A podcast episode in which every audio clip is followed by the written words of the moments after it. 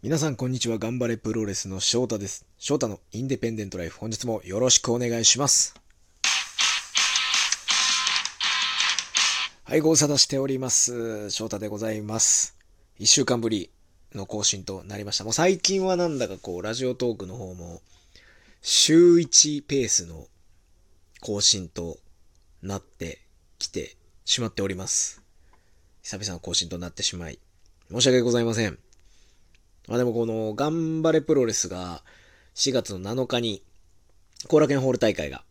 控えております。まあ、昨年の10月に後楽園やって、もう半年で再びまた後楽園ホール大会を開催できるということで、2021年の頑張れプロレスは、まあ、大会の数も1月2月と増えてまして、後楽園、まあもちろんですけど後楽園のその先も1年通して少しボリュームアップした1年間にできればなということも思ってますので、で、それで頑張れプロレスの後楽園のチケット、ユニバース先行ですね、ファンクラブ、DDT のファン、ユニバース先行発売が今日から始まりましたので、ちょっとずつビッグマッチに向けて動いていきたいなということで、このラジオトークも、だいぶ年末年始からどっと休ませてもらいましたけども、力入れていきたいなといろいろ僕の思ってることを、感じてることを喋っていけたらなと思っておりますので、引き続きお付き合いください。さて、まあ一週間の間にまあいろいろありましたね。えー、前回収録している時には私の手元にありました、インデペンデントワールド世界ジュニアヘビー級のベルトが、ジャストダッパーと後楽園ホール大会で防衛できずということでした。まあ、自分自身も、まあ、ショックというか、喪失感みたいなものも正直ありましたし、ファンの皆さんも、自分がね、インディジュニアとしてこれから見せていく景色というか、風景、出来事みたいなものに期待をしてくれていたんだなというのを、破れて、ベルトを失って余計感じた部分はすごくあります。まあでも、これはコメントだったり、ツイッターにも書きましたし、シュープロモバイル、週刊プロレスの雑誌の方にもコメントを掲載してもらってるんですけども、このインディージュニアというベルトが僕にくれたものはきっかけだと思っていますので、インディージュニアが押し上げてくれた自分のこう見か見られ方というかね、自分の評価みたいなものをインディージュニアが押し上げてくれたんで、それに見合った、ベルトない状態でも、インディージュニア王座を巻いていたというレスラーとしての見合った戦いをこれからも続けていかなきゃいけないなというふうに気を引き締めた次第でございます。そんなインディジュニア戦敗れてから月刊若手通信、そして大阪に行きまして頑張れプロレスということだったんですけども、個人的にはすごく充実はしていました、レスラーとして。同じ、で、特に両方とも同世代の若手通信世代と戦ったんで、結果的に。なんですごく刺激ももらったし、他の選手の試合見てもね、刺激がもらえたし、なんかこう自分自身の動きだったり、戦い方に自信はつきましたね。うん、変な言い方ですけど、負け、敗れてはいるんですけど、ちょっとずつ自分の戦いに自信を持てる3連戦ではあったかなというふうに思っております。このし経験値を、まあ、無駄にすることはない、ないとは思いますけども、無駄にしないで自分の糧にしていこうかなというふうにすごく感じた週末、先週末でしたね。もう今週はもうすぐに頑張りプロレス板橋グリーンホール大会がありまして、浦野さんとシングルマッチで私だけ髪の毛をかけるという理不尽なのか浦野さんの正論なのかわからない理屈を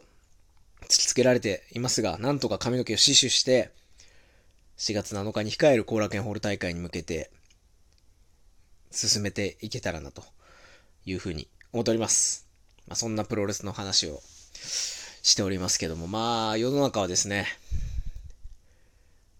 まあ、夕食難民という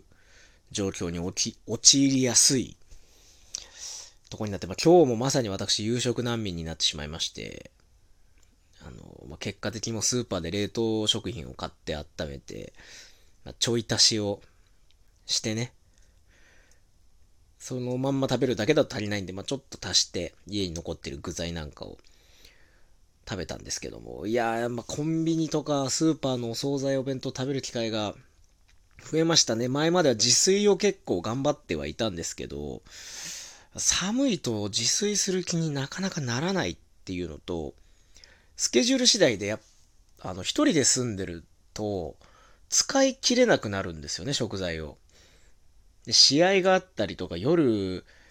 夜の考慮があったりとか、夜帰りが少し遅くなってしまうなんていう場合は、もう自炊気力がわか、自炊する気力が湧かないんで、なるべく食材を買い込みたくない。余ってしまうということで、2、3日連続で家に、ほんと7時、6時に帰って来れるスケジュールを立てれない限りは、最近あまり自炊をしないようにしてます。してももうオートミールぐらいで、まあ、自炊しなきゃななんても思ってるんですけども、まあ、夜8時に、だいたい結構な飲食店がね、ほとんど皆さん要請に従って閉めてるんで、まあもちろんね、不便さみたいなものも感じるし、逆に日本の今までなんて日本は食に困らないこんな小さな町でも食に困らない国だったんだとありがたみを感じたんでね、改めてこう、お店が開いて、まあ気を使いつつっていう日々は続くと思うんですけど、あまりこういうちょっと夜遅い時間でも外食できるようになったら、まあ、盛大にね、ご飯を食べようかななんていうことを改めて思ったりもしました。まあね、今のこの状況が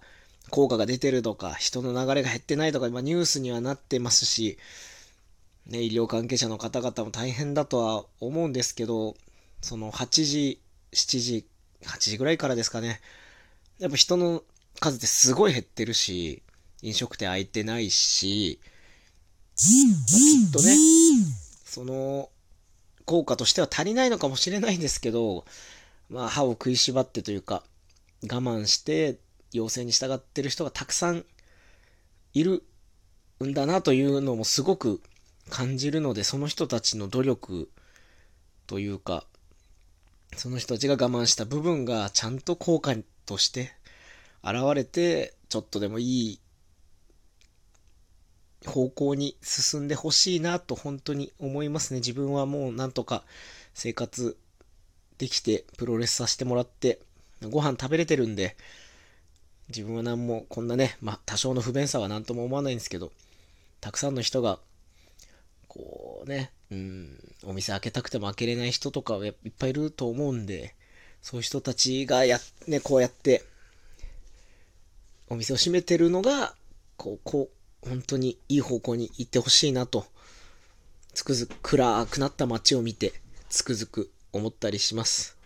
そしたらね、それが効果が出て、いい方向に行ったら、美味しいご飯をいっぱい外で食べるようにしようかなというふうに今は思っております。でもテイクアウトとかやってくれてるお店がたくさんあるんで、すごく助かっております。そういうとこ積極的に利用して、みんなも美味しいもの食べましょう。はい。まあ、そんなね、まあプロレスの話から、世相というか、今のね、世の中の現状をちょろっと喋らせてもらいましたけども、ちょうど今これを、このラジオトーク収録して、まあ、更新が夜遅、ちょっと遅くになると思うんですけど、ちょうど今日1月22日？金曜日。1月22日金曜日の夜10時22時から TBS テレビ、TBS 系で俺の家の話というドラマがスタートいたします。そちら、あの、なんと頑張れプロレスの勝村さん、勝村修一郎さん、そしてプロレスシーンがたくさんあるんですけども、プロレスシーンの監修を木曽さんが担当しております。すでにね、これ配信するときには第1話終わってる時間帯に配信しようと思ってるんですけど、第1話見てくれた方は私の姿もちょっと見つけることができたんじゃないかなと思っております。毎週金曜日夜10時から配信、放送されますんで、木曽さんと勝村さんがすごく力を入れて、あの、ドラマ作成関わってますんで、ぜひ見れる方は見ていただきたいなと思います。私もちょこちょこチェックしようかなと思って、恥ずかしくてね、あんまね、見れないんですけどね、自分が出てるとことか。まあ、ちょ、チェックしようかなと思っておりますので、ぜひ楽しんでください。さあ、コラケホールに向けて、このラジオトークちょっと頑張っていこうかなと思いますので、ぜひお付き合いください。今日本日は最後までお聴きいただきましてありがとうございました。また次回の配信でお会いしましょう。ごきげんよう。さようなら。